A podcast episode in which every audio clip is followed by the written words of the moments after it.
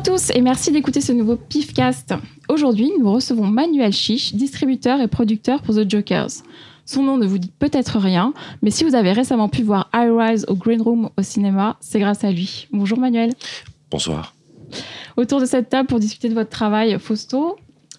Oui, bonjour, c'est moi. Laurent. C'est moi aussi, hein, du coup. Cyril. Ouais, c'est moi aussi. Xavier. Je suis mon jumeau. Et toujours à la réalisation, Jérôme qui ne répond jamais. il n'y a pas de micro. Il hoche la tête. Il est occupé à la On devrait lui faire une voix de merde en fait. Euh, Salut, c'est moi. C'est ça. Bon alors Manuel, on va commencer par, euh, par euh, parler de votre travail et surtout, est-ce que vous pourriez nous résumer votre parcours en deux mots? Ouais, on va essayer de faire ça court. Euh, donc euh, j'ai 52 ans, euh, je vis près d'Argenteuil. ça c'est l'aboutissement du parcours. Donc plus plus loin dans le temps, j'ai commencé par vendre des VHS pour les frères Adidas à travers Delta Video. Donc je connais très très bien le catalogue de la Canon, le catalogue Vestron aussi qui dira peut-être quelque chose à certaines personnes, le, le catalogue Colmax aussi. Ah. Enfin voilà, donc j'ai visité euh, la région parisienne en long en large. Avant de prendre des fonctions euh, un peu différentes, euh, je me suis occupé du marketing, des acquisitions chez Delta Video, jusqu'au jour où Philips, qui était devenu propriétaire de cette boîte, a décidé de la fermer. Là, à cette époque-là, j'étais délégué du personnel, donc euh, j'ai été rapidement mis sur la liste noire de Philips pour cause de négociations trop ardues euh, avec moi. Euh, j'ai migré ensuite vers d'autres cieux chez TF1, qui était un, une espèce de changement brutal d'univers pour moi, où je me suis occupé du, de leur département vidéo et de leur département vente internationale. Euh, puis euh, après avoir appris ce que je pouvais chez TF1, j'ai filé euh, chez Studio Canal où j'ai appris aussi ce que je pouvais à une époque où l'argent coulait à flot. je suis resté trois ans là-bas.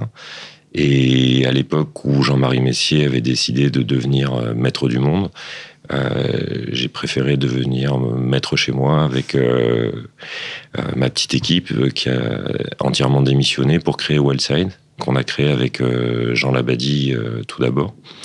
Je, le répète souvent quand on me pose la question, c'est un peu le, papa de, de Wellset, parce que sans lui, on n'aurait jamais pu la faire. Euh, il s'avère qu'à cette époque-là, Backfilm avait quelques difficultés qu'on ignorait au démarrage, difficultés qui sont avérées plus lourdes que prévues. À ce moment-là, on a cherché un autre actionnaire qui a été le groupe Wild Bunch. Et euh, bah, l'histoire de Wildside, après, je pense que vous la connaissez. Enfin, on a essayé de faire bien, quoi.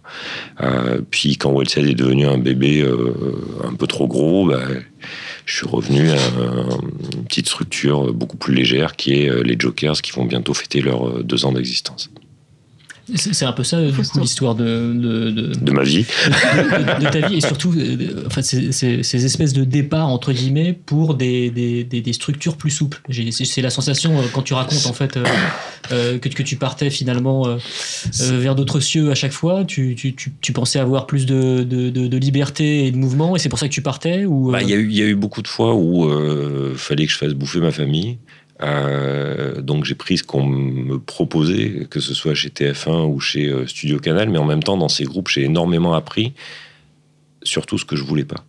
Et une fois que j'avais appris tout ça, euh, bah, on a essayé de faire chaque fois des petites structures. Mais, mon ancienne équipe me rappelle souvent, quand on était cinq dans le bureau, tu disais bon, voilà, c'est la configuration idéale. Faut pas qu'on bouge de ça. Et puis Wellside, c'est passé de 5 à, 30 personnes en, en 13 ans. Et c'est vrai que j'ai du mal avec euh, quand, quand je me rappelle pas du prénom de, du stagiaire, ça me, ça me dérange. Et je suis assez nul aussi euh, en, finance, donc j'ai toujours travaillé pour moins cher que le job précédent. donc juste pour dire, c'est c'est pas un moteur, hein. pardon, c'est pas un moteur essentiel. Ça a toujours été plutôt euh, drivé par euh, par beaucoup de passion. pas toujours bien placé parce que en général les réalisateurs que j'aime font peu d'entrées et, sont, et produisent des films plutôt, euh, enfin réalisent des films plutôt confidentiels. Il s'avère que de temps en temps, il y a eu des, des succès qui ont euh, un peu masqué les échecs. Par nature, je me rappelle malheureusement beaucoup plus des échecs. Et euh, bon, voilà. Et le, le, travail chez Wellside, Euh, bah, a beaucoup fait pour l'édition de, de, de- de films de genre euh, historique euh, ou alors plus récents, mais en tout cas qu'on n'aurait certainement pas pu voir. euh, C'était une Ouais, volonté dès le Ça, c'était une volonté, c'était d'être- d'abord là où les autres n'étaient pas. Ça, c'est un truc industriel de base. Mm. Et ensuite, il y avait cette volonté de- d'essayer d'écrire une, une- un semblant d'histoire parallèle du, du cinéma, un peu les, les- les chemins de traverse, ce qui n'était pas dans, on va dire, ce qui n'était pas dans le sadoul pour faire court. Quoi. Mm. Et je pense qu'on on l'a plutôt pas mal écrite. Euh, évidemment, il manque des choses, mais euh, mine de rien, quand je regarde ma, ma DVD tech, euh, on a fait beaucoup, beaucoup quand même. Alors après, euh, voilà, il y a des films que j'ai jamais pu euh, récupérer. euh, c'est ce que j'essaye de continuer à faire sur, sur l'Arabia en, à, à un degré euh, bien moindre, puisqu'on fait un film par an, cette année deux. Hmm. Voilà, mais euh, cette histoire-là, je pense qu'elle elle mérite d'être euh, d'être complétée, voire euh, réécrite, parce qu'il y y, a, il y a beaucoup de ces gens des, qui viennent de ce que j'appelle les sentiers de traverse, qui pour moi sont souvent beaucoup plus intéressants par les prises de risques qu'ils ont eues que pas mal de gens répertoriés monuments historiques. Et justement, alors quand tu as créé, créé Wellside, tu as réussi à faire un truc nouveau que tu ne faisais pas avant, c'était la salle en fait. Parce que Ouais. chez Wellbone, chez TF1, tu faisais pas de salle. Non, si, chez, chez Studio Canal, on en a fait beaucoup. Mais toi, tu n'étais pas aux Euh, acquisitions, tu étais Si, au. si, D'accord, j'étais patron des acquisitions en France. Le, on- mais c'est là qu'on fait euh, la secte sans nom, par exemple. Tu vois. D'accord. Euh, c'est là qu'on fait le, le Animal Factory de, de Steve Buscemi. Hmm. Euh, on n'en faisait pas des tonnes, mais on en a fait quelques-uns qui, qui d'ailleurs ont été des, des, des- des succès euh, plutôt sympas. Et donc après, tu as continué, du coup, quand tu as créé Wellside, de la section, Ouais, j'avais- continué avec les auteurs commencé. voilà. Oui, En général, je, suis- je suis assez monomaniaque, donc quand je, quand je tombe sur quelqu'un que- qui je pense a du talent. Bon, des fois, ça, ça tarde pas mal à se concrétiser, mais je m'accroche. Parce que j'avais parlé des chemins de traverse, mais du coup, quand c'est des, des- des auteurs historiques, on sait que voilà, c'est des auteurs historiques de chemins de traverse, mais des fois, tu, tu vis sur des, tu mises sur des, ouais, sur des nouveaux, des, Bah, des de Ben toute- Winsley, de toute façon, des, tu sais, le- le- par exemple. Le, principe a toujours été, euh, bah, pour comprendre le, le présent, c'est pas mal de connaître le passé. Ou pour pouvoir euh, comprendre ce qui va se passer demain, c'est mieux de savoir ce qui s'est passé avant. Oui, parce que du coup, tu es vraiment cinéphile à la base, euh, j'imagine. bah, euh, un peu. Euh, Ce qui n'est pas le cas de tout le monde dans l'industrie en je, plus. Oui, oui, c'est je ça sais je pas, je, je, je, je m'en préoccupe pas tellement de, de- des autres en, en l'occurrence, mais moi j'ai grandi de- devant, devant un poste de télé, euh, j'ai beaucoup, beaucoup bouffé de films. Euh, je- quand j'étais petit, je pensais que je serais un, un très très grand réalisateur, Le- et jusqu'à ce que je me rende compte que ça serait pas possible. Et donc je me suis dit que c'était pas mal de mettre au service de ceux qui avaient ce talent-là. Juste- Donc, euh, justement, tu peux nous raconter un peu en quoi consiste le métier de distributeur? Comment tu choisis euh, ces artistes? Bah, il y a, il y a- enfin, en tout cas, la manière dont, dont nous on l'aborde, euh, parce qu'elle elle, elle est, elle est différente selon, euh, selon les gens. On, achète, par exemple, très rarement un film quand il est fini. On prend, on prend le pari sur un projet, sur une personne, on essaye de le rencontrer souvent avant, euh, de jauger notre feeling, et puis, euh, puis on mise dessus. Et des fois, ça rigole, des fois pas. Euh, tu vois, par exemple, un, de mes films préférés de l'année dernière, c'est The Duke of Burgundy de, Peter Strickland, qui pour moi est un film juste magistral. On fait euh, 3000 entrées, je crois, dessus.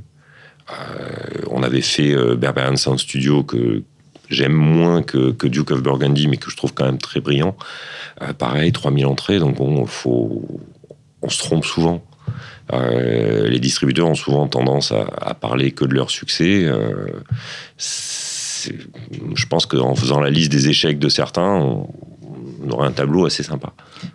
Pardon. Mais- Et juste, euh, du coup, euh, mine de rien, ces films-là, euh, sans, sans, sans toi, où on ne les verrait pas, en salle en tout cas. Je sais pas. que quelque part, c'est en, en salle en tout cas, je pense que Ouais. c'est compliqué. Peut-être euh, Dukes, of Burgundy pour le voir en salle euh, chez un autre distributeur euh, plus imposant, ce serait peut-être euh, mission impossible. Du coup, c'est déjà une victoire en soi que, que le film soit visible. La, la- la- la vic- la victoire pour nous, elle est quand euh, le réalisateur accède à une certaine reconnaissance, à la fois critique et publique. Elle, elle est à ce moment-là, les, les- les talents les accompagnent pour, pour dire on a eu raison, regardez. Euh, donc vient toujours un moment quand, quand on dé- quand on démarre euh, la collaboration avec Nicolas, qui est vraiment le, le fruit d'une rencontre euh, par hasard due à mon pote Yves Chevalier, qui nous a présenté l'un à l'autre. Nicolas. Pardon, Vi- Winding-Refn. Je suis désolé, il fait un peu partie des meubles ou de la famille, enfin à voir, donc on l'appelle beaucoup par son prénom. Le, on, se- on se voit un soir, on dîne, il avait le projet de, de, de Valhalla Rising. Il me raconte l'histoire, je dis ça ressemble vachement au Jardin du Diable d'Henri Hathaway, le western avec, euh, Gary Cooper. Me dit oui, enfin ça sera pas tout à fait ça à l'arrivée, mais oui, tu peux le voir comme ça. Bon, effectivement, c'est beaucoup un film sur les mecs qui marchent, tout ça, mais, hum, c'est aussi un, vrai film mystique que moi j'a- j'adore profondément. Et il me dit, et au passage, j'ai tourné euh, euh, Bronson, tu devrais regarder. Donc j'ai dit, bon, ok, on va acheter Bronson aussi avec. Et puis de, de fil en aiguille, je me suis dit, mais ce garçon a un truc vraiment différent. Il prend des risques insensés à chacun de ses films. Il s'avère que la critique française d'Eva Lala Rising, grosso modo, s'est emparée de, Nicolas en disant il y a quelque chose chez ce garçon. Et puis, bon, après est arrivé euh, Drive, qui est euh, soit un miracle, soit un accident industriel. Enfin, on sait pas, on sait, pas trop. Il s'avère que quand on avait, on, était avec Nicolas, on a regardé les, les rushs chez lui euh, quand il était à Los Angeles. En voyant 10 minutes du film, on s'est dit, il va se passer un truc, il y a, il y a, il y a, il y a quelque chose. Et, et, et là, d'un coup, le film fait le, le, le cross rêvé entre le, le cinéma d'auteur, le, le film mainstream, et d'un coup, euh, pour tout le monde, tu deviens le mec euh, qui a distribué Drive, quoi. Euh, bon, ils ont oublié qu'on a distribué aussi All Boy, tout ça, enfin quelques trucs avant. Mais bon, Drive pour pour les gens, ça reste un film qui, à mon sens, est un film générationnel. C'est-à-dire que mes enfants, par exemple, enfin mon fils qui a, qui a 16 ans maintenant, euh, Drive, c'est un des films qu'il a vu le plus et il, il connaît tous les Fast and Furious par cœur. Mm. Mais pourtant, Drive, c'est voilà, c'est c'est c'est devenu un espèce de Nicolas est, arrivé à créer un espèce de héros euh, mythique pour cette génération-là. Voilà. Enfin, donc, temps en temps, ces miracles-là s'accomplissent. On aimerait qu'ils s'accomplissent un peu plus souvent. Euh, mais on s'accroche. Alors, c'est pas tous les jours facile, ni financièrement, ni nerveusement. Mais euh, bon, tant qu'on peut, on continue. Cyril. J'ai une question, Manu. Quand tu parles de le fait que les films euh, ne marchent pas autant que ce qui aurait pu marcher, c'est. Non, que ce qu'on aimerait. Ouais, qu'on aimerait marcher, voilà. Et c'est que tu dis que la critique à la rigueur peut aimer, mais le public ne suit pas. Qu'est-ce qui fait que le public ne suit pas? C'est parce qu'il n'y a pas assez de salles qui montrent les films, il n'y a peut-être pas la communication qui va les toucher eux, je sais pas. Euh. Bah, de toute façon, c'est un lieu commun de dire qu'aujourd'hui, un film, s'il n'a pas de gros moyens publicitaires, il n'a pas le temps de s'installer dans la salle. C'est-à-dire que, en, synthèse, tu as, grosso modo, on va dire 5 jours pour démontrer à la salle que ton film euh, a une courbe ascendante ou fonctionne ou ce Mm. que tu veux. Dès le lundi, le film sort le mercredi, le lundi matin, c'est la, c'est la moulinette. Beaucoup de gens disent que carrément, carrément, des fois, le 9h des Halles euh, à Paris peut être jugé aussi d'un film. C'est- Moi, je trouve ça aberrant qu'une seule séance à Paris puisse. Ouais, en, en l'occurrence, c'est pas vrai. Mais ça donne un peu, c'est un peu une tradition, ça donne une, une espèce de tendance, tu vois. Quand, quand on filme, en gros, quand ton film fait moins de 30 au 9h des Halles, tu dis, on Ouais. risque de passer une sale journée. Euh, quand il fait 38, tu dis, ah, pas mal. Ouais. Et quand il fait 50, tu dis, putain, yes. Enfin bon. Euh, 300 comme dernier Marvel, pardon. non, mais Là, ça, tu fais, euh, ça, tu sais que c'est de toute façon, ça va faire 300. Ouais, Il y a des, déjà, il le joue dans trois salles en même temps. Enfin, je charrie, en l'occurrence, c'est deux.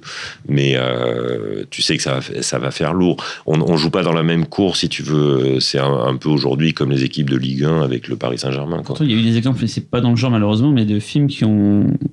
par le temps, ont réussi à, comme demain, le documentaire demain, ou les Merci Patron, qui arrivent à doucement rester longtemps. Et le problème, c'est qu'ils arrivent à rester longtemps, c'est ce qui fait que les bouches à oreille fonctionnent, mais comme les films dégagent, C'est euh, une, une, sacrée exception. ah ouais, c'est très très rare. hein, Euh, la vraiment- manière dont, dont, dont Mars a, a géré le- la tenue de, de demain est, est juste exceptionnelle. Parce que quand tu voyais les chiffres de départ, tu disais, bon, c'est bon, le film va faire 200 000 entrées. Quoi. Euh, là, ils sont, je pense qu'ils ont le passé million, le la semaine million. prochaine, je crois, c'est la semaine prochaine.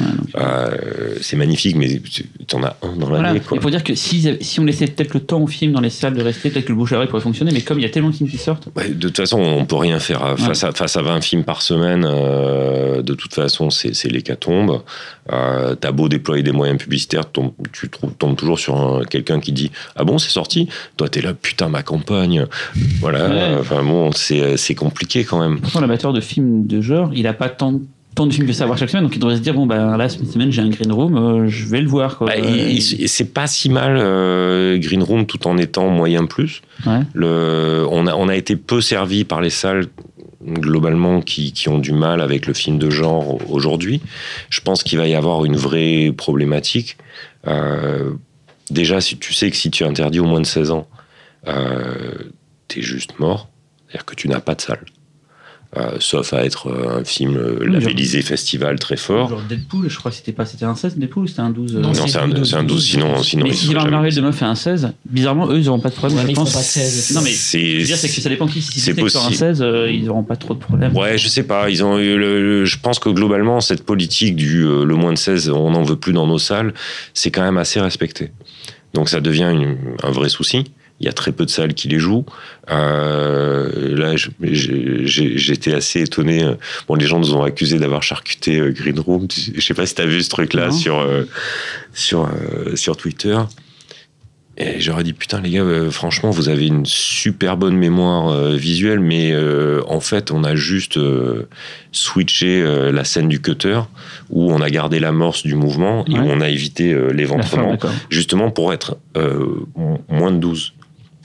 C'est passé, on a eu de la chance, j'avais assez, assez peur, ce qui nous a permis d'avoir quelques salles, même si je trouve qu'on a été Ça, très mal servi. un- le rôle du distributeur, Bah, là, on a de demandé. gagner, le- enfin, d'avoir plus de chances de pouvoir distribuer son film en demandant des modifications sur le ça film. d'ailleurs. Bah, euh, c'est la première fois qu'on le fait. À part qu'on le savait quand on l'a, euh, quand on a vu le film, on a demandé à Jérémy Saulnier. euh, on pense qu'on aura des vrais problèmes avec la censure.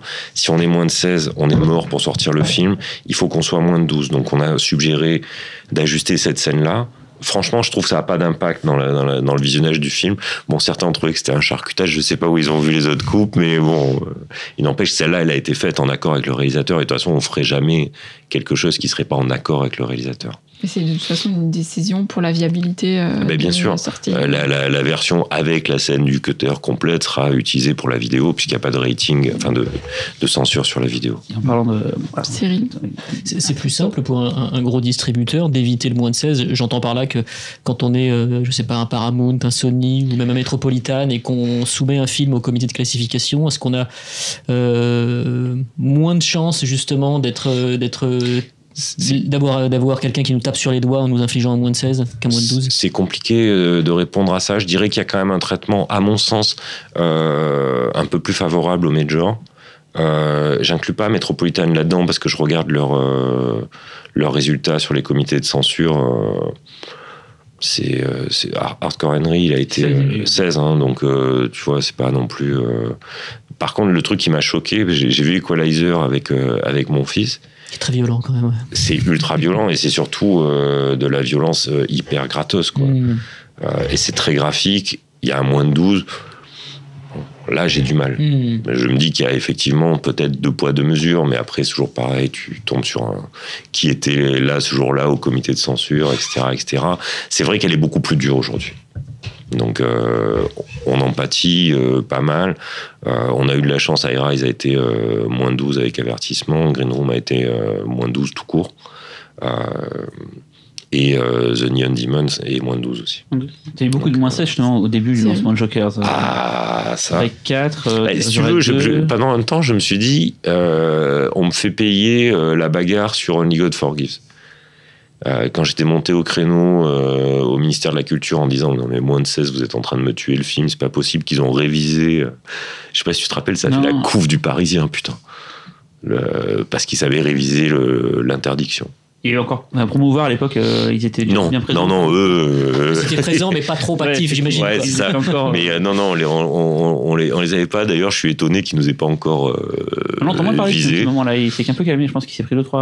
euh, C'est quoi C'est une association, c'est Une ça Ouais. euh, proche de l'extrême droite qui s'est mis dans but, enfin une station c'est un seul gars tout seul, de euh, réviser tous les visas et d'aller euh, auprès de la justice révoquer les visas pour les faire remonter un, un cran au-dessus. quoi. je, je, je, je serais pas étonné de les entendre euh, crier au loup sur The Neon Demon.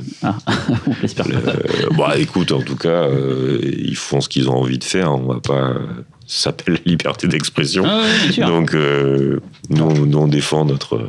Mais du coup, à l'inverse de la liberté d'expression, est-ce que finalement le fait d'être obligé de- de- d'adoucir certains, certaines saillies violentes de films pour, euh, pour euh, pouvoir avoir une classification qui permet que le film ait un minimum de vie en salle, est-ce que finalement c'est pas une censure qui ne dit pas son nom euh, Si, bien sûr. Mais euh, aujourd'hui, on est obligé de composer avec les éléments. On a, on a, on a pas suffisamment de poids sur les, sur les pouvoirs publics, le, on n'a pas suffisamment de poids vis-à-vis des grands circuits d'exploitation, donc on est obligé de, de, biaiser un peu et de, de faire, entre guillemets, amende honorable, mais... euh, Enfin, moi, je suis toujours...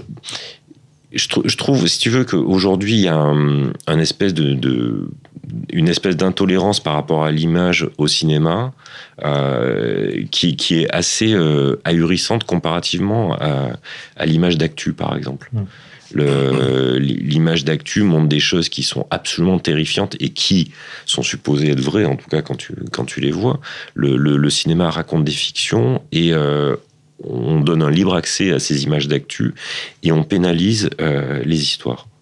Il y a un truc qui me dérange fondamentalement, mais bon, je suis, je suis quoi, tu vois, pour venir euh, à la lutte là-dessus, à part le dire quand je fais un podcast avec vous, tu vois, ou quand quelqu'un veut venir discuter un peu avec nous. Parce Le- que concrètement, c'est quoi les quand tu quand t'es pas d'accord avec la commission, tu peux argumenter. Enfin, Ouais, tu fais, passe, tu en fais appel, euh, donc ça remonte à la ministre, euh, le truc est, euh, est rejugé et on te dit euh, c'est bon, on va te faire foutre, tu nous saoules ou euh, ouais, finalement, mais c'est rare que, que, que, que les, que les avis soient déjugés aujourd'hui. C'est plus souvent on va te faire foutre donc. Ouais, c'est euh, en général, c'est plutôt va te faire foutre. J'ai une question euh, plus globale, on va dire internationale sur le cinéma de genre. En fait, toi qui donc euh, dois faire des marchés, dois rencontrer des gens, des producteurs et autres et tout. Comment tu sens actuellement le- la tendance Est-ce que les gens veulent de moins en moins en faire parce qu'ils voient que ça marche plus Il y a des problèmes De toute façon, Global, hein, vraiment, là, je de toute façon, euh, on, on voit bien que c'est un, c'est un genre qui a de plus en plus de mal à trouver sa place. C'est là que le numérique va jouer son rôle euh, à plein de toute façon, puisque, enfin, je vois se profiler quand même un, un- un truc massif avec, euh, ok, Legal Entertainment, c'est euh, Marvel slash Disney slash Warner, machin, euh, et les petits cons, euh, ça sera directement en digital. ouais. il y a certainement quelque chose à créer autour de ça. Aujourd'hui, on se dit il y a quand même encore des choses à tenter autour de la salle. Ah, bon, je vais pas vous refaire le couplet chronologie des médias de merde, euh, machin. Enfin aux bon. États-Unis. euh, Aux États-Unis, les films de genre sortent en limited, donc en tr- très peu de salles dans certaines grandes villes, et il y a du digital en même temps. euh, Bah, d'abord, aux d'abord tu peux, tu peux, euh, tu peux faire les deux en même temps. Il n'y a pas, il y a pas de chrono. Euh, tu peux aussi, enfin, il y a- ils ont aussi ce truc de stratégie euh, plateforme pour tester le film dans les grandes villes. Ouais. Et puis tu augmentes, tu augmentes. Bon, c'est des choses qu'on a, on a un peu de mal à faire, euh, à faire ici. Mais c'est pareil, le, le- le digital, on est empêché de le faire et par la chronologie des médias euh, et euh, dû au fait que, à la limite, ok, j'ai un film qui est super, j'ai Netflix qui aimerait bien le passer, Mhm. qui se dit, je te mettrais bien un gros montant pour le passer en exclu Mhm. chez nous, ce qui leur permet de faire du recrutement. Tu, légalement, tu peux pas le faire. À part si tu fais que sur Netflix et pas en salle du. C'est ça. Mais bon, ça, le film a plus la même tête, quoi. Parce que le cinéma, ça reste quand même la sortie, ça reste quand même un événement qu'on partage à plusieurs. Et le chez soi, c'est vraiment plus pour les familles. Mais je sais pas, je pense que le cinéma, Bah, c'est je- ouais. euh, Enfin, après, le, le- le partage à plusieurs chez soi, ça existe aussi. Hein. Oui, Euh, j'ai en parlé tout à l'heure, justement. euh, Parce que sortir en numérique, c'est aussi risquer de, de tomber sur le piratage et donc d'avoir son film. Euh, Ah ben, de toute façon. Ils auraient deux, par exemple, euh, tu pourrais nous en parler, justement. Ça a Mais été. en euh, plus, juste sur le- la sortie numérique, ça rapporte moins concrètement de sortir un film en numérique qu'en salle euh, non. Non Non, non, ça dé- enfin, en fait, ça dépend de, de la manière dont l'usage du numérique est- euh, pénètre dans les foyers français. Mais euh, vous savez combien touche un, di- un distributeur sur le, le- le ticket de la salle? Il touche euh, 25%, grosso modo. C'est quand même pas des masses. hein. Euh, Donc, euh, lui prend euh, donc 100% des risques euh, financiers, des frais de lancement et euh, récupère 25% de la recette préférant récupérer au moins la moitié. Enfin bon, enfin c'est un truc qui me semble logique que la que la personne qui prend les risques ait une juste part là-dedans. Aujourd'hui, quand on nous donne les salles, on doit dire euh, merci monsieur et on doit être content de récupérer euh, 25 pauvres pourcents de Quand les salles payent en plus. Hein Quand les salles payent en plus, c'est vrai, il y a des. Ouais, des enfin, retards. oui, c'est vrai, mais bon, Ouais, ça, nous, on se taira parce qu'on a Voilà. on- un peu de retard de paiement aussi parfois, donc on va se taire. Tout à l'heure, tu parlais des auteurs que tu que tu suivais, que tu avais repéré euh, il y a très très longtemps. Il y avait il y a deux noms en fait euh, de réal qui ont commencé de manière très très prometteuse et dont tu avais sorti sorti les films et qui aujourd'hui ne font plus grand chose. Et je voulais savoir en fait simplement si tu en avais des nouvelles. Il y a Douglas Buck et Nacho Cerda. Je me souviens de Douglas Buck, tu avais sorti euh, Family Portrait et Ouais, ensuite qui n'était pas euh, mon qui était pas mon acquisition en l'occurrence j'ai juste acheté les droits vidéo à, à Gilles Boulanger qui l'avait qui lui l'avait sorti l'ont sorti euh, en salle, hein, c'est ça. ouais, ouais. Le, Douglas j'ai fait j'ai fait aussi euh, Sisters, Sisters, tout à fait. Ouais. Mm. Le- et puis depuis euh, mine de rien Douglas n'a plus tourné quoi Si t'as fait un segment de oui, théâtre il a, bizarre, il a fait un Mmh. segment de théâtre, de, ouais. de théâtre bizarre que Mmh. moi je trouve très très réussi. Puis on a essayé de développer avec Fabrice Lambeau. Euh, un- Pardon? Non, non, non, non. non, non, ça s'appelle aujourd'hui The, The Road Beyond. Euh, non, maintenant c'est Billy Anders, euh, qui est un, un projet à la Douglas Buck. Quoi. Donc il est, euh, c'est assez compliqué à monter comme, comme production et on a vachement de mal. Quoi.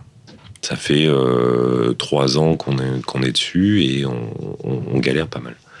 Donc, euh, donc non, on n'a pas lâché Douglas, c'est juste qu'on a, on a du mal à faire exister ces projets. euh, qui sont pour Douglas pour moi est un vrai auteur c'est pas parce qu'il a raté Sisters pour des raisons que je connais que je trouve qu'il est pas bon. C'est juste que voilà on a on- le, le marché ne veut pas de Douglas. Donc euh, et j'ai j'ai pas de pognon dans mes poches pour le mettre tout moi-même. Mm. donc euh, pour l'instant on est toujours en train de faire circuler ça et je pense que c'est un vrai gâchis. Euh, quant à quant à Nacho euh, bah, il préfère donner des cours de cinéma là pour C'est ce qu'il fait à Madrid. hein, Ouais. ouais. Il a un cinéma aussi, un phénoménal. un Il fait, fait. bah oui, je lui, projection je tout. passé des, des films pour les projeter là-bas. Ouais. Là, je les oublie pas, mais euh, faudra encore qu'il veuille se mettre derrière Sûr. un projet, tu vois. euh, et euh, Nacho, pour moi, était vraiment euh, un des plus talentueux en Espagne. Je sais pas ce qui, ce qui s'est passé dans sa tête. euh, bref, il fait autre chose, il s'occupe de ses étudiants. Je, je peux pas aller. Il y a suffisamment de monde dont, dont j'ai envie de m'occuper, puis j'ai que deux bras et les Jokers, c'est cinq personnes. Donc, tu vois, c'est déjà. Chaque année, l'idée, c'est d'aller chercher euh, au moins un nouveau Mhm. qu'on essaye de faire émerger.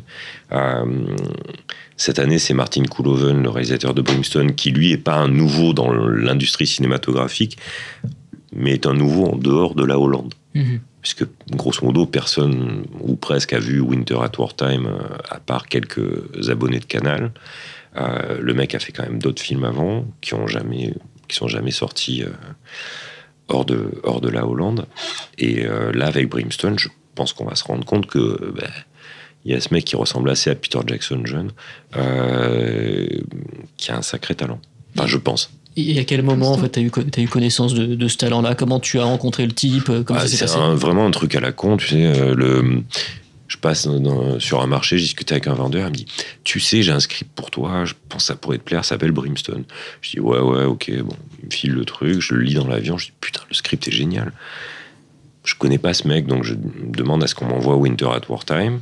Je vois le film, je dis Pas dingue, mais quand même, le mec, il, il y a du cinéma. Et je demande à le rencontrer, je rencontre le garçon, on sympathise vachement, il me parle pendant des heures de la nuit du chasseur, donc évidemment, je le trouvais hyper sympathique. euh, et, euh, et derrière, je dis, ok, bah, banco, on y va. Donc on a, on, a coproduit le film, là il, on, est, on, est, on a repris un petit peu le montage, parce qu'il y avait, il y avait deux, trois points qui, moi, me gênaient. Euh, et ils ont fini par se dire que ces, ces points-là étaient pas si cons. Parce que tout ça prend du temps, convaincre quelqu'un que il a peut-être tort. D'abord, tu dois le faire avec tact. Euh, et puis, pour que ça imprègne son cerveau, que tu aies une crédibilité, euh, etc., etc., bon, il faut du temps. Et là, j'ai déjà dit euh, à Martine que si j'en avais les moyens, j'aimerais bien coproduire son prochain. Vous verrez Brimstone, je veux pas survendre, peut-être vous me direz le film est merdique, tout ça. Mais en tout cas, pour moi, ça m'a. J'avais pas vu un truc comme ça au ciné depuis quelque temps. Mhm. Donc euh, sur, une, sur un canevas euh, relativement classique, il arrive à faire, euh, pour moi, le meilleur film sur l'intégrisme religieux depuis, euh, depuis des années. Quoi. Et là, ton crédit sur ce film-là, c'est que tu es producteur Je suis exécutif. coproducteur. Coproducteur, d'accord. Ouais. Oui, justement, ça nous amène un peu à cette, à cette partie de ton métier. Tu peux Bah, nous raconter un peu? En fait, on a, on a, on a, on s'est toujours un, un- Moi, j'aime bien parler avec les réals. J'aurais peut-être dû faire votre job, en fait. Non, non, mais je, plaisante à moitié. J'adore échanger avec eux. Donc, même quand on ne faisait qu'acheter le film, on discutait toujours du montage, parce qu'on, on- comme ils nous trouvaient sympa, on recevait souvent les cuts en cours de montage, etc. Et euh, petit à petit, on s'est vachement impliqué euh, là-dedans, mais on avait toujours le rôle de des mecs de l'ombre, enfin ceux qui sont crédités nulle part, euh, dont personne connaît le rôle exact. Je pense qu'on a fait pas mal pour un certain nombre de films que je citerai pas. Et puis à un moment, tu finis par dire bon bah ça va quoi. Maintenant, j'ai envie que le boulot qu'on fait soit un peu plus reconnu. J'ai envie d'être impliqué du processus d'écriture euh, jusqu'à jusqu'au marketing final. Euh, j'ai envie de suivre la vie du film au fur et à mesure. Et donc, euh, c'est pour ça qu'on s'est mis à faire des coproductions. Enfin, on n'a fait que deux pour l'instant. Mais on s'est mis à faire ces coproductions qui, après, d'un point de vue purement industriel, euh, représentent euh, des, vrais actifs à l'intérieur de, la société. Puisque d'un coup, au lieu d'avoir des droits à durée déterminée, donc grosso modo, tu achètes les droits d'un film, tu les as pour 15 ans, 20 ans, enfin ça dépend. Là, tu l'as pour la durée des droits d'auteur, donc la durée légale est 50 ans. Euh, tu as aussi une part sur les résultats du monde. Euh, quand les films sont réussis, ça représente un vrai actif. On- si je schématise, on va dire, euh, ok, j'avais un peu de thunes, j'ai acheté un studio. Voilà, c'est le studio qui t'appartient, que tu fais fructifier quelque part. Si le film est une merde, il restera une merde à vie, bon, t'en auras rien à foutre de la voir. S'il est réussi, par contre, euh, ça peut être sympa.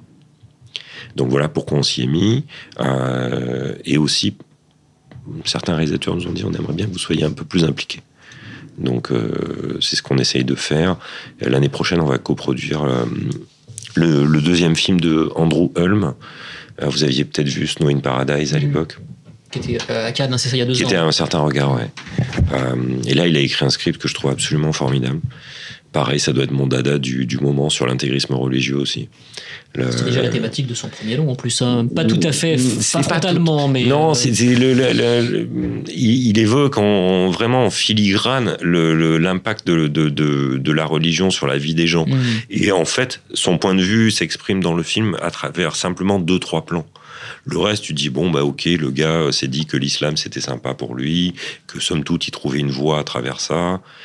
Le film est plus tordu que ça. Euh, Enfin, en tout cas, de mon point de vue. Mm. Mais c'est ce que me démontre son, son nouveau script. Donc, l'année prochaine, on fait celui-là. Et on va coproduire le prochain film de Jaume Balaguero, donc, euh, qui, maintenant, notre collaboration avec Jaume, ça doit faire 16 ans. Donc, faut croire que C'est Muse, hein, c'est ça. hein? c'est Muse. Tu peux parler un peu de ce, film-là euh Euh, bah, c'est adapté d'un- d'un d'un roman espagnol qui s'appelle euh, La 13e Dame. C'est plus un film gothique qu'un film d'horreur. En tout cas, c'est vers là que j'essaie d'amener Jaume. Euh, dans une veine un peu. euh, le, le modèle que je prends toujours, parce que c'est un de mes films fétiches, et j'ai vu que Potemkin le ressortait là, c'est Les Innocents. Ouais. Donc voilà, je ne vais pas en, en- en dire beaucoup plus. C'est autour des muses et de la poésie, mais, mais gothique. Et est-ce qu'il y a des réalisateurs. Est-ce que tu aimerais coproduire plus de films français enfin, Tenter l'aventure ou est-ce que c'est pas. On y pense, Mm. on y pense, mais il y a, je me sens pas très très proche déjà du milieu du cinéma français, euh, qui est un truc un peu particulier. Le, j'en regarde souvent. Euh, ça me déprime parfois, le, et ça m'enthousiasme aussi parfois. Il y a un, un mec avec qui j'adorerais travailler, et peut-être qu'un jour j'irai le lui dire. Enfin, je lui avais déjà balancé un petit mot sur, euh, sur Twitter. C'est euh, Thierry de Peretti, le mec qui avait fait Les Apaches, qui pour moi est un film juste formidable. En tout cas, je me suis fait claquer par ce film-là. Euh, j'ai- J'aime beaucoup aussi euh, le cinéma de Quentin Dupieux. Euh, je pense qu'il aurait besoin d'être euh, peut-être un peu entouré. Et j'ai deux, trois personnes comme ça euh, avec qui j'aimerais bien faire. Mais chaque chose en son temps. Déjà, est-ce qu'on sera là demain? Ça, c'est la première question. Euh, la deuxième, c'est si on est là demain, dans quel, état? Et si, on est en bon état, oui, on passera au cinéma français. Et il n'y a pas de raison qu'on puisse pas faire des films qui nous plaisent ici. C'est, il faut juste, c'est toujours trouver les bonnes personnes. Quoi. Et du coup, euh, enfin, de la manière dont tu en parles, j'ai l'impression qu'il y a carrément un, lien affectif entre toi et les réalisateurs euh, que tu produis ou distribues? En tout cas, moi, j'ai un lien affectif envers eux. Après, je sais C'est pas si c'est. mêle, en fait, été ma question. euh, Bah, euh, parce que quand Nicolas Winding Refn fait un drive, il a dû être un peu dragué par d'autres. Ouais, ouais, mais. et- c'est une relation un peu spéciale avec Nicolas. C'est un peu un truc. euh, c'est devenu un peu la famille, quoi. Quand ma mère m'appelle, elle me dit Comment va Nicolas Tu vois, enfin, euh, elle prend des nouvelles, quoi. Donc, lui, c'est un peu particulier et, c'est quelqu'un en qui, euh, humainement, j'ai énormément confiance. En tout cas, jusqu'ici, chaque engagement qu'il a pris, il les a toujours tenus, quoi qu'il arrive. Ce qui est pour moi un truc pas neutre, parce que c'est quand même un, un métier où la traîtrise est une profession. Donc, euh, le Park Chan-wook, il m'a démontré, j'étais très surpris qu'il avait rien oublié. Donc, euh, même quand nos concurrents français euh, avaient beaucoup plus de moyens, il a préféré venir chez des pauvres. Ça a du sens pour moi, en tout cas. Euh, sur, sur les autres, je, je sais pas, j'attends Bong, euh, Joon-ho au tournant. Son nouveau film étant un truc un peu particulier, euh, puisqu'il est euh, entièrement financé par Netflix, qui se paye donc une, une campagne à 40 millions de dollars pour euh, se lancer en Corée. Je schématise, mais c'est exactement ça. Mais par contre, Bong m'a dit qu'il avait totale, totale liberté pour faire le film qu'il voulait. Donc celui-là, vous le verrez comme moi sur vos tablettes. hein. On n'aura pas la chance de le voir au cinéma. Par contre, Bong a pris l'engagement qu'on serait coproducteur du prochain. Et, Cyril et d'ailleurs, c'est curieux parce que le Park Chan-wook et le, enfin, et le donc Neon Demon et, et The Handsome, Handsome Maiden, Mademoiselle, appelle-le Mademoiselle. plaît. français, voilà. Ils, ils sont, ils sortiront justement aux États-Unis dans des configurations un peu particulières. Ah ben, Amazon pour. Ouais, ouais. euh, c'est Amazon. Le- Amazon euh, sont les nouveaux amis des, des réalisateurs. Netflix, euh, c'est la machine à film. Ouais. Amazon a pris le, juste l'exact contre-pied. Et toi, tu as réussi à avoir la distribution française alors qu'apparemment ça va être euh, aux États-Unis, mais même plusieurs pays avec Amazon. Je crois qu'il y y a- y que Amazon, pour l'instant, ils sont que sur les- la distribution US. pour le moment. Donc, euh, pour le moment. Ouais. Mais, euh, mais j'aime bien ce que fait euh, Amazon. Ils ont, choisi, ils ont choisi quand même des auteurs bon, qui nous sont proches, mais pas que. Euh, pour l'instant, on va dire que, à mon avis, pour les deux ans à venir, la stratégie d'Amazon est We love cinéma. Et on préserve la fenêtre salle. Normalement, le schéma d'Amazon, pour ceux que ça intéresse, hein, c'est euh, 30 jours salle, et derrière, c'est sur leur service euh, à la demande. Euh, ils ont fait beaucoup d'exceptions. Ils ont euh, poussé la fenêtre à 90 jours sur un certain nombre de films. Puis derrière, l'exploitation de la vid- de la, du digital exclusivement sur Amazon. et qui le sort du coup en salle aux États-Unis C'est Amazon C'est physiquement Amazon. D'accord, ils ont créé une structure de division Ouais. salle et tout. Ils euh, ont engagé euh, Bob Burney, qui était euh, le mec qui avait distribué Drive aux, aux- US, qui est très très bon. Euh, et pour l'instant, euh, les réalisateurs trouvent que Amazon, c'est sympa. Et est-ce que ça pourrait devenir mondial euh, Amazon pourrait arriver en France? C'est un peu plus compliqué. euh, Amazon aura le même problème de chronologie des médias. ouais. D'accord. Donc, euh, Ils ne pourront pas se mettre au Luxembourg, enfin ils ne pourront pas dire qu'ils ont une antenne au Luxembourg parce qu'ils sont déjà implantés en France, ce qui n'est pas le cas de Netflix quand ils sont arrivés. hein. Je- de toute façon, euh, tant qu'on sera euh, arc-bouté, et à mon avis, malheureusement, on a encore pour un long moment. Donc, on a deux op- sur la chronologie des médias, on a deux options émigrer ou avoir un VPN sur, euh, sur son iPad pour pouvoir se connecter sur les stores étrangers euh, ou pirater. Donc, euh, voilà. Qu'est-ce que tu fais, toi, à titre personnel? Moi, je peux pas pirater parce que déontologiquement, ça craint quand même. Donc, euh, j'utilise un VPN. euh, ben, j'utilise Ola, euh, comme, euh, comme beaucoup d'entre vous, pour, pour me connecter sur les stores étrangers. Euh, je sais que mes enfants piratent. Enfin, en tout cas, ma fille, je, je l'ai chopée en flagrant délit. euh, C'est pire que c'est cette drogue. euh, ah ben là, tout de suite, tu vois, il y avait les, les rails de cocaïne qui étaient, qui étaient sur la table. Je Très neuf, n'y ai ça. pas fait attention. J'ai juste vu le fichier sur son ordinateur. Tout à fait. Non, non, mais. euh, Non, mais de toute façon, tu sais, malheureusement, j'ai déjà pas le temps de, de regarder tout ce que j'aurais envie de voir. Ce qui, est, ce qui est le truc le plus déprimant dans ce métier, c'est que tu es tellement derrière tes films que tu n'as plus le temps de te faire plaisir. Pour vous dire, ça vous semblait étrange, mais j'ai vu pour la première fois The Miss of American Sleepover euh, dimanche. Et, et j'avoue, enfin bon, ça c'est hors sujet, mais je me suis fait vraiment claquer par le film, que je trouve bien supérieur à It Follows. Euh, pour moi, c'est un des films les plus justes que j'ai vus sur les, les- les tourments de, de- de l'adolescence. Ce mec a un vrai, vrai talent, ça c'est indéniable. Euh, J'étais content. C'est quand tu vois un super film, même s'il n'est pas à toi, t'es super content. Quoi. Tu gardes encore le- la vision vraiment euh, neutre euh, que tu avais avant d'être dans l'industrie. quoi. Ben, moi, je vois des, enfin, j'aime les films. oui, mais tu vraiment, ça peut te. Non.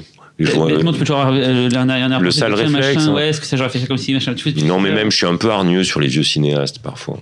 Je suis, tu vois, du, j'ai, j'ai, j'ai un vrai problème avec le cinéma de Ken Loach, par exemple. Le- euh, j'ai eu un énorme problème en voyant Only Lovers Left Alive. Je suis désolé euh, Ah non. pour, pour, pour Jean Labadie, parce qu'il mais il sait ce que j'en pense. Le, quand j'ai vu Only Lovers Left Alive, je me suis dit, putain, Jarmus, je t'aimais tant. Mais là, euh, les cartes postales euh, que tu nous fais sur Détroit et sur Tanger, euh, non merci, quoi. Tu vois, après, tu compares le Détroit de Lost River, on pense ce qu'on veut du film, mais bon, c'est une autre approche, quoi. Voilà, c'est. Euh, Donc, euh, ouais, je regarde, et je- j'en j'en vois pas assez souvent. C'est c'est ce, qui me, ce qui me mine énormément. Et, et l'Arabia, tu en as parlé très rapidement au tout début, mais euh, si tu peux. euh, L'Arabia, c'est mon, mon, mon side project. Le, hum, au début, je m'étais dit, bon, tu sais quoi, je suis tout seul dans mon bureau, je vais faire un film par an, on va essayer de le faire à l'ancienne, tout bien, machin. Euh, donc on démarre, je, je me dis, qu'est-ce qui est évident? Pour la presse Parce que pour qu'une boîte existe, il faut que normalement la presse, ou on va dire les médias en règle générale, en parlent. Je dis, bon, prenons un film que tout le monde doit connaître. Les 7 samouraïs. Voilà, tout de suite, tout le monde. Ah putain, oui, mais oui, les 7 samouraïs. Tu te rappelles qui dure 3h20 Ah non? Ah bon? Euh, Enfin bref, etc., etc. Donc on le sort, c'est plutôt bien accueilli, la copie était très belle, on fait une, une édition que je- qui je pense était bien. Donc derrière, je me dis, bon, voilà, là c'est lancé, maintenant on va passer à des trucs un peu plus. Donc Waking Friday. Donc là, la chance, c'est qu'on a euh, Ted Kotcheff qui est. euh, bien vivant, bon, qui raconte toujours les mêmes anecdotes, ok, mais quand même, il est bien vivant, il est, il est marrant, et puis euh, là, les gens découvrent le film et se disent, putain, quand même, ça le fait, quoi. Et puis après, c'est un hasard. Samuel Blumenfeld du Monde m'appelle, il me dit, mais hum, ça t'intéresse pas, Sorcerer? Je fais, putain, mais arrête, ça fait, ça, fait des années que j'essaie de choper ce film, c'est impossible, machin. Il me dit, mais tu devrais euh, écrire à Friedkin directement. Je me dis, bon, t'as son adresse. hein. Donc j'écris à Friedkin, machin. Le mec me répond euh, le lendemain en me disant Ah, mais j'ai beaucoup entendu parler de toi. What the fuck? Et Je dis Oui, j'ai- dîné avec Nicolas Winding-Refn. Je dis Ah, mon agent Voilà. Il me dit Ouais, il paraît que tu fais un super travail, ça m'intéresse de le faire avec toi, etc. Il me dit Par contre, il va falloir euh, aller convaincre les gens de la Paramount. Je dis Bon, bon, ok. Il me dit Mais je vais t'aider, t'inquiète pas. Donc il, a- il les a, mais pilonnés de mails jusqu'à ce que les mecs cèdent. euh, au prix que je voulais, enfin, tu vois, tout- Mhm. tous les, les conditions. Et puis moi, j'ai- fait la finition main, c'est-à-dire que je suis parti avec mon sac à dos au studio de la Paramount avec mes contrats imprimés. Je vais les refaire signer sur place pour être sûr que tout était cadré et que rien ne se perdait. Donc après, on a fait Sorcerer. Il s'avère que les, les trois films, globalement, ont bien fonctionné. Mhm. Euh, donc ça a fait que l'Arabia est un peu dessous. Donc je me suis mis euh, à le dépenser et plutôt de le donner aux impôts, j'ai investi dans des films. Euh, donc on a, euh, j'ai racheté Memories of Murder parce que j'y tenais à mort et euh, ça c'est un de mes vrais ratages.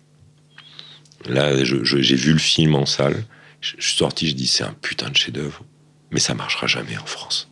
Et je l'ai pas fait. Mais c'est pas marché d'ailleurs, je crois, non Si si, euh, faut arrêter. euh, ça- ça- plus ça- que ça, parce que 70 000 entrées avec une revue de presse comme le Bottin, Ouais. euh, moi j'appelle ça marché. Tu te rends pas compte, nous sommes des gars petits. Ouais, c'est- C'est euh, Bon, pour nous 500 ça. 000, ça- je considère Non, non, mais hein. je, je vois bien, mais euh, donc j'ai, rach- euh, Bong, a, refait un DCP, enfin a fait un DCP Mhm. Qu'il a, qu'il a supervisé avec son chef-up. Enfin, ça, il a tenu son engagement. Il m'avait promis qu'il le ferait. Donc, celui-là, on l'a. Je voulais le sortir cette année, mais on attendra l'année prochaine pour bénéficier un peu de l'actu euh, Netflix avec le, film de Bong. Et puis, euh, chemin faisant, je, suis tombé sur l'été de Kikujiro. J'ai revu le film. Je me suis dit, ah, quand même, c'est vraiment bien. Puis je me suis dit, mais il y a d'autres Kitano euh, qui sont dispo. Puis Anabi. Oui. Et puis Kids Return hier, en fait. Euh, donc cela, j'ai Anabi et Kids Return sera pour l'année prochaine. Après, j'ai Nicolas qui arrive, enfin Winning Refn, qui, qui me dit euh, Tu veux pas faire la planète des vampires? Je dis Ah, bah, Bien sûr, je vais faire la planète des vampires. Donc on fait la planète des vampires, euh, sur lequel on va essayer une édition pour le monde avec, euh, avec les ayants droit italiens. J'ai découvert qu'il était édité chez film, ouais. Donc j'étais un peu vert vu qu'ils n'ont pas les droits. Euh, et ça m'emmerde euh, d'emmerder Artus. Parce qu'ils font des trucs que moi j'aime bien. Mais bon, là, on va être obligé. Euh, donc là, je laisse se démerder avec les Italiens. Nous, on ressort la copie 4K euh, le 6 juillet. Elle sera présentée à Cannes classique le 17 juillet. présentée par Nicolas Winding-Refn, qui est associé à toutes les sorties de, de l'Arabia. Donc maintenant, elles sont toutes labellisées. euh, NWR présente, etc. Samuel etc. Kitano Ouais. D'accord. Lui, tu fais des propositions aussi Est-ce qu'il t'a envoyé une petite liste par Non, exemple, de films qu'il aimerait voir ressortir euh, Si, on doit en faire deux avec lui. Je vous dirai pas ce que c'est, mais. euh, Oh on non, c'est pas drôle ça. Si, si, parce que il y a, parce, parce qu'il y a le deuxième titre, je me rappelle plus du titre. Euh, c'est un truc super obscur que j'ai jamais vu. Il m'a dit, il faut absolument que tu le vois. Donc il doit me l'envoyer. Le premier, c'est Night Tide, c'est Marée Nocturne de, Ah oui. de Curtis Harrington. Nicolas a récupéré le, le négatif, Mhm. donc il est en train de faire une remasterisation 4K, etc. etc. D'accord. Et le deuxième film, j'ai j'ai un trou sur le titre, donc euh, voilà, il y a deux films. Attention qu'il te fasse pas ressortir du Andy Milligan, les obscurs. euh, Non, mais en- euh, enfin, vous avez peut-être entendu parler du projet euh, NW, NWR TV. Ah, Pas du tout. Ok. Bon, bah, c'est Bah, bientôt. va- non, Et ça Ça- a sorti un aussi. euh, Oui, on a fait du un- regard. Bah, on a fait la- on a fait un l'art du regard du regard. euh, qu'on a, qui est pratiquement quasiment sold out. Bon, en même temps, tu me diras, il n'y avait que 1500 exemplaires. Mais euh, quand j'en parlais avec les gens, ils me disent, mais, oh, mais quand même, 1500 exemplaires d'un bouquin comme ça, c'est quand même beaucoup. Donc ça a plutôt bien marché. Et là, on lance une collecte, euh, mais on est super en retard. Enfin, en fait, pour être très exact, nous avons un an de retard, euh, qui s'appelle Uncovered et qui traite en gros de tous les films sortis par, par l'Arabia, mais qui les traite en profondeur. Euh, avec beaucoup de documents d'archives, enfin comme on le faisait chez Wildside, mais une- un truc joli, euh, une collection de poches euh, qui soit abordable pour tout le monde, quoi. Donc, euh, puis il y a- il y, a des projets d'édition de soundtrack en vinyle, enfin bon, En bref. fait, tu refais Wildside, mais en, en agrémenté, en fait. euh, tu refais de la vidéo. Enfin, Je refais Wildside tout seul, t'es oui, gentil. voilà. Non, mais je veux euh. dire, c'est que tu recommences à, du coup, à, à- à refaire du coup, de la vidéo, de l'édition. Enfin, tu rajoutes même des trucs nouveaux, tu rajoutes à chaque fois des briques. euh, Ouais, mais je suis ce que je suis, tu vois. Ouais. Les choses que j'aime, euh, elles ont pas beaucoup changé. Donc, euh, et je, je- je retrouve le goût à cette espèce d'artisanat que j'aime tant. Euh, qui est quand même le truc que je préfère au monde. De toute façon, j'adore les artisans en règle générale. C'est les gens avec qui je peux parler des heures parce qu'ils ont une approche concrète. hein. du métier, enfin de leur métier, qui est, qui est euh, assez fascinante. Et euh, quand, quand tu arrives dans un siècle où, où- où- où beaucoup de choses deviennent des espèces d'abstraction, d'un coup tu te retrouves, moi, un, un de mes meilleurs potes est apiculteur. Euh, et donc je vais le voir en Corse de manière assez régulière et entendre ce mec-là parler de la fabrication de son miel, de, des cycles de la nature, etc. Je t'assure que c'est rafraîchissant, quoi. C'est pas, c'est pas le nombre de followers sur Twitter. Bon, j'ai un compte Twitter, j'avoue, mais bon, là, je n'ai pas de compte Facebook.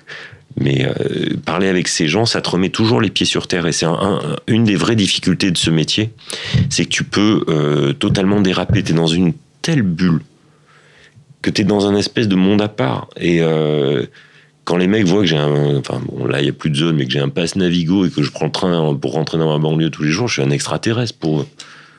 Ouais, T'habites où? T'as passé le périph', putain, attends, tu rigoles. C'est. Voilà, c'est. Mais j'ai toujours. Enfin, c'est un truc qui m'est très personnel, mais j'ai besoin de garder ses pieds sur terre. C'est. euh. Faut pas que ça dérape. Pas quand du miel l'Arabia, du coup.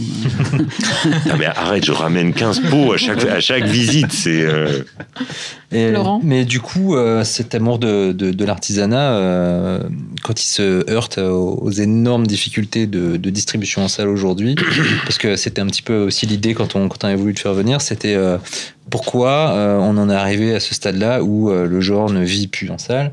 Euh, quelle solution il pourrait y avoir? J'ai vu qu'il y avait des accords normalement avec les, entre distributeurs, enfin qui devaient être signés. Et Oui. Il y a eu des, des certaines euh, clauses modifiées qui ont fait euh, qui ont, ont fait bondir les, les petits distributeurs. Enfin, tout- tout- le, le futur ne paraît pas très rose. Et le futur n'est pas rose. Et il est d'autant plus marrant.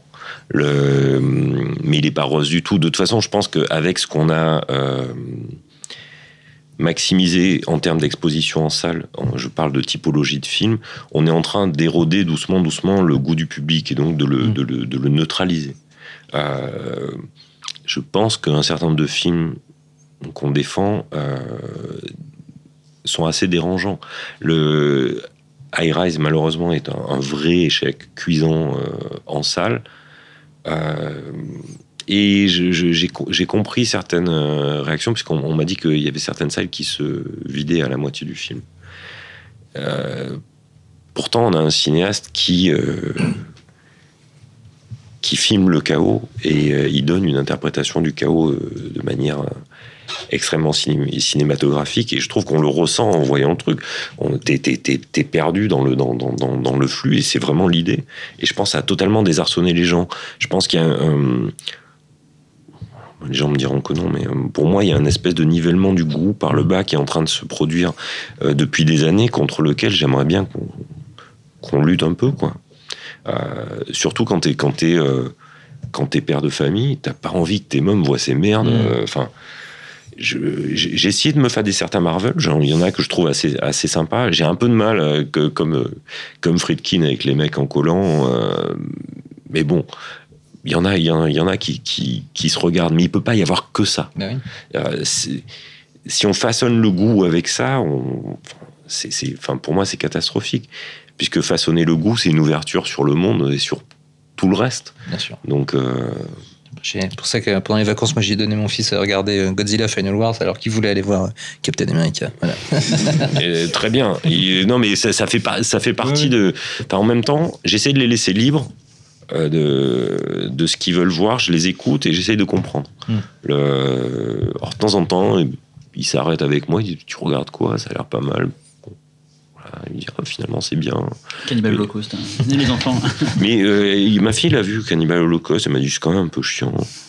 Je dis bon, C'est vrai que c'est un... Non mais c'est- non, c'est Pas pas ça. quand même, c'est- mais c'est vrai que quand tu quand tu revois Cannibal Holocaust, euh, c'est quand même assez lent, hein. Ouais, mais c'est ça qui fait l'intérêt du film. C'est Ouais, euh, c'est sûr. Mais C'est plus la même génération. Ouais. c'est plus du tout la même génération. Nous- N'oublie pas qu'aujourd'hui, on, a, on a créé des, des, des générations qui se baladent, y compris parfois nous, avec des, des baguettes de sourciers hein, dans la rue. Donc euh, et, euh, rien ne peut attendre. Donc ça prend le dessus même sur une discussion qu'on peut avoir tous les deux ensemble. C'est le téléphone qui prendra la Non, discussion. mais totalement. Donc, donc face à ça, c'est sûr que quand et, et quand tu vois du, du Ozu, alors je te raconte même pas quoi. T'as la, la salle qui se vide après 45 secondes. C'est euh, putain, mais attends, il a pas encore changé de plan le mec. Non mais voilà. C'est euh, et, et ça, ça c'est un, un, un vrai souci. Je pense qu'il faut essayer de le cinéma doit essayer de s'adapter à ça aussi. C'est pas cyclique, justement. Il n'y a pas eu, justement, par le passé, justement, des, comme ça, du, trop de. Justement, de, à l'époque, c'est pas le blockbuster, mais justement, trop de cinéma populaire, pas dans, ce- pas dans ce mauvais, mais de, de, de, de nivellement par le bas. Puis il faut J'ai- ça, ça brassait, ça retournait, je sais pas. Je, je sais pas, j'ai pas. J'ai- ça Hollywood j'ai- dans les années 60 où il y avait quand même une mainmise euh, Ouais. des très très gros films euh, où il y avait très peu de contre-propositions enfin juste qu'on avant appelle le nouvel Hollywood, arrive ouais, quoi. c'est ça qui a renouvelé le. mais euh, c'est vrai que là euh, je trouve je trouve que l'uniforme enfin le truc c'est c'est surtout qu'il y a une espèce de mondialisation en fait de la culture pop qui est assez inquiétante. Maintenant, qui peu importe dans, dans, dans quel pays on se trouve, Hum. on va avoir exactement les mêmes types de films. Alors qu'avant, il y avait quand même des îlots de résistance. Il y en a encore. Quand on regarde par exemple la Corée, L'Inde aussi. hein, euh, les films qui sont euh, les deux premiers films qui sont au box-office coréen, c'est deux films coréens. Et le, le premier Marvel arrive en troisième position, mais de manière générale, quand même, tous s'uniformisent et il y a- il y a quasiment plus de, propositions alternatives pour, je vais pas dire lutter contre l'envahisseur, mais au moins essayer de, se régaler d'autres choses. Quoi. Bah, l'appel à la révolte n'a pas eu lieu. Il a, il a, il, a vaguement, enfin, t'as l'impression qu'il a vaguement lieu euh, en ce moment avec euh, les fameuses donc nuits debout, euh, sur lequel moi j'ai quand même un, énorme doute. Le, on a docilisé. Euh, euh, les gens en règle générale et donc ça se ça se ça se généralise partout, que ce soit T'as as vu la manière dont on promotionne les écrivains aujourd'hui? Enfin, franchement, les mecs sur les affiches sont tous beaux gosses, quoi. La- Enfin, tu te dis, euh, putain, mais le mec, il a tous les atouts, quoi. C'est un écrivain génial, il est canon, les, les meufs s'arrêtent. Sauf. Zemmour, lui, ça reste. Non, mais tu vois ce que je veux dire, c'est. euh, Et du coup, euh, Manuel, c'est quoi l'alternative que tu proposes là dans tes projets à venir euh, Putain, si j'avais la solution, franchement, je que- serais là. Est-ce que justement la, distribution numérique, tu penses pas que quelque part ça pourrait être l'alternative dans le sens où ça permettra de, de glisser des de glisser des œuvres euh, euh, à, à un public qui pourrait y avoir accès Ah, c'est- directement C'est direct vidéo en fait. hein. C'est Oui. vidéo, mais, Oui, mais numérisé. ce que je veux dire, c'est que ça va prendre, ça prend de plus en plus de place dans, dans, dans la consommation. Avant, c'était la salle, la sacro-sainte salle. La vidéo arrivait un petit peu euh, après pour la vie du film. Maintenant, il y a une espèce d'équilibrage qui va, qui va se faire, Je- en fait. de, de toute façon, et c'est évident que le digital, c'est le futur de, de ce cinéma-là. Euh, la question, c'est euh, sous combien de temps? Parce qu'il y a des pays où ça fonctionne bien, mais d'autres, comme, comme nous, où, où c'est quand même super lent. Enfin, le, le- la- les, les- les courbes de pénétration du, du- de la consommation digitale, en France, c'est comme un espèce d'encéphalogramme plat. Mm. Et ça fait euh, 8 ans que ça dure. Pourtant, nous, on a les box, et c'est peu de pays où on ça, en fait. On a les Mhm. box internet, et on devrait normalement techniquement avoir la On possibilité de on voir des n'est pas trop mal en termes d'équipement Ouais. comparé à certains pays. Cela dit, Netflix n'est quasiment sur aucune box, par exemple. euh, Oui, mais on a, des, on a du haut débit. Enfin, là, Ouais. c'est technique, mais on a du haut débit, des box et tout qui font que, contrairement à plein de pays, on pourrait potentiellement voir facilement. euh, Enfin, dans les grandes villes, hein, parce que le, le plan fibre euh, en dehors des grandes villes, c'est pas ça encore. voilà, la DSL, si tu laisses charger, non, ça doit pouvoir. euh, mais au- aujourd'hui, demande à un gamin de laisser charger. Bah, c'est ça, plus personne veut attendre quoi. C'est euh, Pourtant, sur YouTube, enfin, ouais, non, enfin, je- mais YouTube, ça pourrait être aussi une opportunité aussi, parce que YouTube, ils veulent monétiser aussi, ça pourrait être une possibilité de montrer ouais, des films. Il y a déjà des films dessus, mais ils sont illégaux, on va dire. non, mais je, je, je pense. Enfin, j'ai un, un vieux projet dans les cartons de- depuis- que je porte depuis des années, mais il nécessite énormément d'argent. Une plateforme VOD. Non. Le... Quand tu as face à toi un, un resto qui dit euh, all you can eat, toi en face, la meilleure réponse, c'est de dire ah bah, chez nous, il y a un plat unique. quoi. En tout cas, c'est mon point de vue.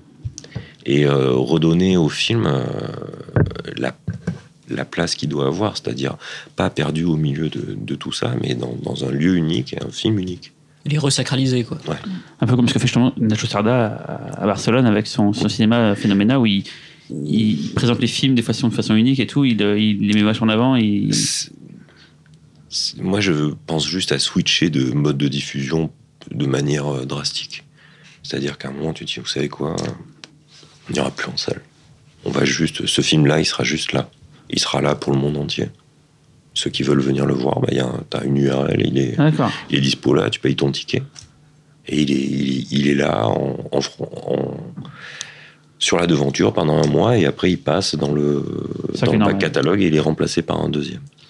Le, et si la salle de cinéma veut le diffuser, bien sûr, mais les conditions, c'est celles de, le- de la boîte, pas celles qui nous sont imposées. Parce que du coup, là, euh, C'est- c'est le podcast d'un- festival, donc le PIF, que tu connais bien, parce qu'on a déjà passé plusieurs de tes films, donc euh, Waking Fry par exemple, ou plus récemment Green Room. Et euh, nous, le festival, enfin les festivals en tout cas, ça sert aussi de vitrine pour faire connaître les films en amont euh, auprès des parfois la spectateurs. vitrine unique d'ailleurs. Ouais, et nous, justement, souvent, on joue de diffuseur unique de films, alors qu'on ne devrait pas euh, être seul le passer. Dans, mais- dans le cadre de, de ce projet euh, numérique, il s'appuie euh, à 200% sur les festivals, mais mondiaux. Mais bon, je vais pas vous en dire plus, j'arrive pas à le monter. Donc euh, de toute façon, c'est assez simple. Mais euh, je, je- je pense que le futur devrait ressembler à quelque chose comme ça. Et justement, le travail d'un distributeur, c'est souvent d'aller prendre un film fait dans son pays et le ramener dans son. Genre un film, je sais pas, allemand, euh, turc, je ne sais trop quoi, le ramener dans son pays d'origine, donc la France, et le faire le marketing et la, et la communication autour du- de ce pays, parce qu'on connaît bien ce pays, on connaît les goûts des gens. Mmh. Donc si tu veux communiquer mondialement, ça va être plus compliqué euh, de faire connaître euh, mondialement le, le produit. Quoi. Pas forcément. Le- la- L'avantage l'avantage de- d'Internet, c'est que tu peux avoir une communication mondiale en deux secondes.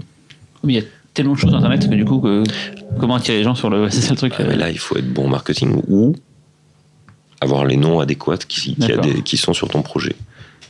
Si demain, euh, on raconte à tout le monde, ok, euh, les gars, bon Juno, euh, prochain film, c'est là, à telle date. Bah, D'un coup, ça, ça va quand même un peu circuler, tu vois. Je regardais l'affiche de, de The Neon Demon, la manière dont elle a circulé depuis euh, qu'on a lâché hier soir 18h. C'est, euh, ça fait le, tour de la planète en deux secondes. Hmm. Donc, euh, et ce matin, c'était sur IndieWire, c'était partout. Donc ça peut être assez. Mais euh, tu dois, comme pour le lancement de l'Arabia, tu dois partir de noms déjà installés pour amener des noms un peu moins connus euh, après. Produit d'appel, enfin, là, je c'est oui, marketing, oui. mais. Par- parlons marketing, Ah ça s'appelle un produit d'Apple. Ouais. C'est des gros mots, mais. Non, c'est pas un gros mot. Pourquoi Enfin, Aujourd'hui, tu sais, même les gamins, ils sont sensibilisés à ce langage d'école de commerce. hein. Ouais. Donc, euh, Uberisation et compagnie. Et d'ailleurs, je sais pas si c'est le su- le sujet, mais moi j'ai remarqué souvent dans les boîtes de cinéma, c'est le marketing qui dirige les, les, les décisions en fait dans les, dans les, dans les, chez les distributeurs. J'ai remarqué souvent ça, peut-être, je sais pas si c'est partout pareil sur Terre, mais j'ai remarqué souvent c'est le marketing qui fait, qui fait foi, c'est au marketing que les décisions sont prises et c'est là que. Bah, euh, que- ça dépend de qui représente le marketing. Quoi. Oui, après, La- c'est pas un département anonyme, mais- c'est un, truc, ouais, mais. Tu sais, le... non, c'est jamais un département anonyme, mais euh, le... les... les patrons des boîtes de distrib sont super impliqués sur le marketing. Sachant que c'est le premier truc que ton réalisateur va regarder. Donc, euh, c'est mieux si ça lui plaît. quoi. Parce que c'est pas fait en interne, c'est pas le, le département marketing. Si, bien sûr. Oui. Et les, les réalisateurs, euh, il y en a qui s'impliquent trop tôt dans la campagne, d'autres qui, qui Il y en a qu'on pas. il y en a qu'on aime bien impliquer, Mm. d'autres qui en ont rien à foutre. Si tu veux, euh, euh, Jérémy Saulnier, par exemple, a vu tous les essais de, des affiches de Green Room. Celle qui a été choisie n'était pas fondamentalement celle qu'il préférait, mais en tout cas, on a échangé et il a compris pourquoi on utilisait celle qu'on a prise. C'est vrai qu'on on avait une, une proposition beaucoup plus euh, alternative et plutôt euh, punk, enfin concert punk années 80, et j'ai eu la trouille. J'ai eu la trouille du alors que c'est celle que j'aurais mise dans mon salon, tu vois. Mais je me suis dit bon, quand même, euh, vu les goûts actuels, vaut mieux qu'on soit sur un truc plus classique, même que je trouve plutôt réussi d'ailleurs, mais euh, bon, elle est classique, quoi. Elle va rien, elle va pas révolutionner le monde de l'affiche, quoi. Et aujourd'hui, t'hésites même à, à prendre ce genre de risque. Autant tu peux les prendre quand tu fais une réédition sur un- sur l'Arabia parce que ça change euh, pas mal. Le, puis l'enjeu est pas le même quand tu quand tu fais une sortie sur laquelle tu vas dépenser, euh, je sais pas, 500 000, 800 000 euros. T'as un, Tu peu- gaffe, t'as- ouais. t'as un peu les jetons, quoi. Euh, Et ça, ça, ça, c'est toujours un peu aussi le. Je vais pas dire c'est un plaisir, mais quand tu es distributeur, il y a ce côté aussi un peu pas, pas, pas loterie, pas jackpot, mais un côté euh, adrénaline d'une sortie Tu peux- tu- euh, tu-. Tu peux pas euh, faire ce métier si t'es pas d'abord un peu timbré euh, et pas un peu joueur. C'est euh, le, le, le, le côté euh, épicerie, c'est compliqué sur ce genre de truc. C'est euh, c'est pour ça qu'il y a aussi beaucoup de plantades violentes, quoi. Mais c'est une réussite qui permet de sauver 10 plantades derrière, c'est ça le principe euh, Ça dépend de la nature de la réussite, Ouais. mais euh, Et des plantades. Ouais. Ouais, mais euh, en général, tu essayes de limiter la casse sur les plantades.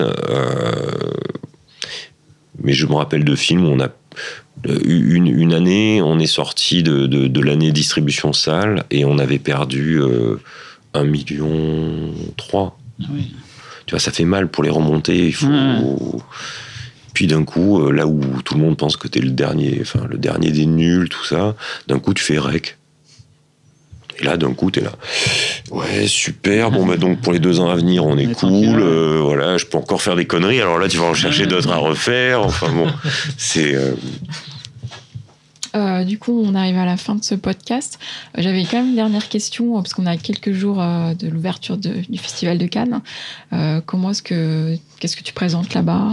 À Cannes, on, présentera The Neon Demon de Nicolas Winding Refn et Mademoiselle de Park Chan-wook, et puis La planète des vampires à Cannes Classique.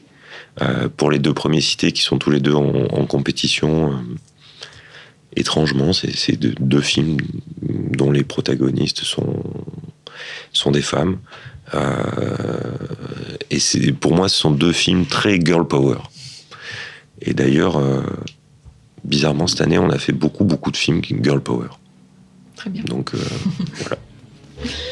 Bon, bah, merci à tous. bah, merci à vous. Merci Manuel. Merci. Très intéressant. Je, je sais pas si c'était intéressant, mais en tout cas. now.